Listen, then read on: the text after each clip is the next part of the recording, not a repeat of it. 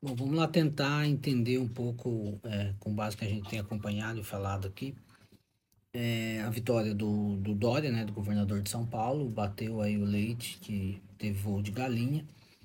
É, as prévias do PSDB, o PSDB conseguiu se recuperar, né, tava, tava virando, virando água, né, o projeto PSDB, pelo menos se recuperou em menos de uma semana. O Dória venceu, venceu até apertado. É, o Dória é candidato, né, vai ser candidato a presidente. Falaram aí dele se, se, é, se aproximar aí do Moro e tal, mas o Dória ele é muito mais. Ele é um, ele é um candidato resiliente, né?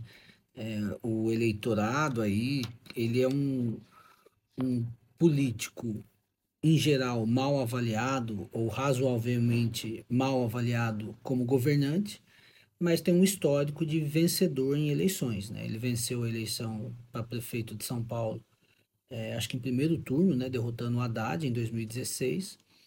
Né? Em menos de dois anos já abandona a prefeitura né, e vai ser candidato a, governador de São Paulo contra a máquina, né? É, porque a máquina estava com o então vice-governador é, herdeiro de Geraldo Alckmin, Márcio França, é, vence a eleição e governa São Paulo num cenário de, de quase que pânico aí de, por causa da pandemia.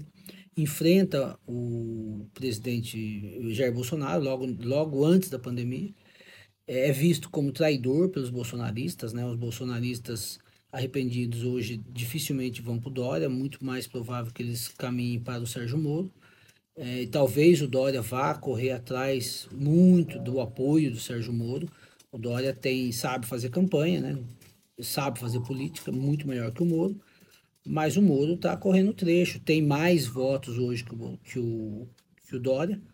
Mas o Dória ele tem essa característica aí de resiliência, né? De, de, de se colocar como candidato contra muitas forças e conseguiu vencer as outras duas vezes.